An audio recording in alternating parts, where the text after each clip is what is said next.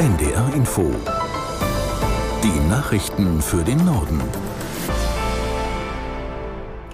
Um 10 Uhr mit Tarek Yusbashi. Israelische Bodentruppen haben nach Armeeangaben einen gezielten Vorstoß im Zentrum des Gazastreifens ausgeführt. Auch Kampfjets und Drohnen seien im Einsatz gewesen, erklärte die israelische Armee.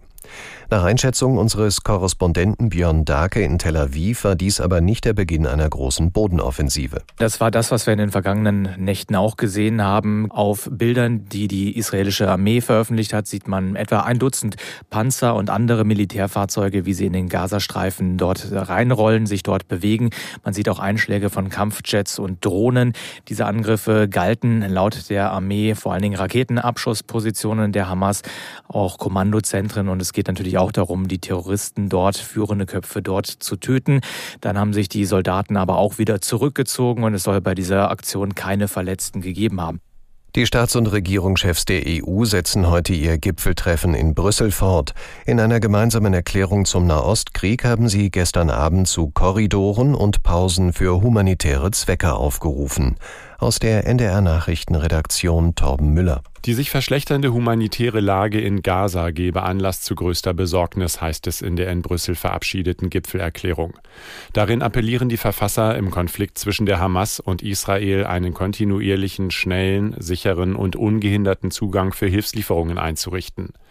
Zu den Gräueltaten der Terrororganisation Hamas erklärten die Teilnehmer, der Europäische Rat verurteile deren Angriffe in ganz Israel aufs schärfste.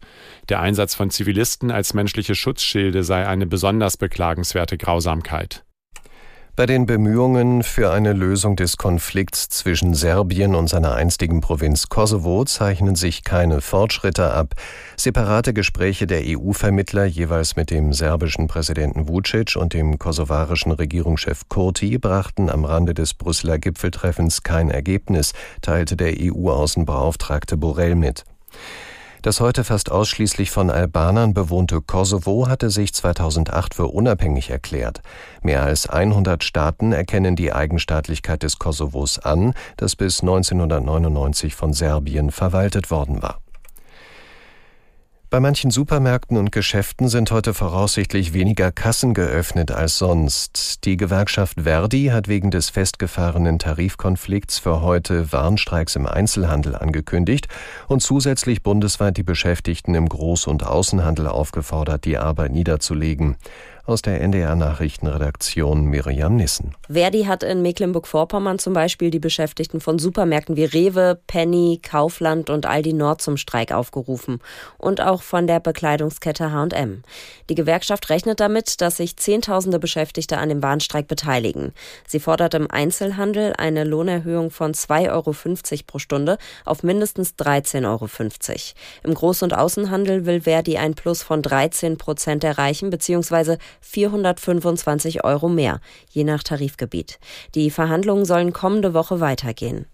In Hamburg gerät der Bau des Elbtowers offenbar ins Stocken. Der Baukonzern Lupp erklärte im Hamburger Abendblatt, er habe seine Arbeiten vorerst eingestellt. Grund seien ausbleibende Zahlungen des Bauherrn Siegner. Die Holding des österreichischen Milliardärs René Benko, der auch Eigentümer der Warenhauskette Galeria Karstadt Kaufhof ist, soll Berichten zufolge Geldprobleme haben. Das Hochhaus an den Hamburger Elbbrücken soll 245 Meter hoch werden und bis 2026 fertiggestellt sein. Rund vier Monate nach schweren Krawallen in Frankreich hat die Regierung angekündigt, härter gegen jugendliche Randalierer durchzugreifen. Premierministerin Born hat dafür ein Maßnahmenpaket vorgestellt. Aus Paris Caroline Döller. Wer abendliche Ausgangssperren missachtet, so Premierministerin Elisabeth Born, soll in Zukunft bis zu 750 Euro Strafe zahlen, statt wie bisher 150 Euro. Außerdem sollen städtische Polizeibeamte mehr Kompetenzen bekommen können, sofern die Bürgermeister das wünschen. In manchen Fällen soll es die Möglichkeit geben, dass straffällige Jugendliche von Militärangehörigen betreut werden. Wen genau das betrifft und was betreuen in dem Fall bedeutet, ist völlig unklar. Außerdem will die Regierung Eltern stärker in die Pflicht nehmen. Die sollen zum Beispiel gemeinnützige Arbeit leisten, wenn sie ihre Aufsichtspflichten verletzt haben. Das waren die Nachrichten.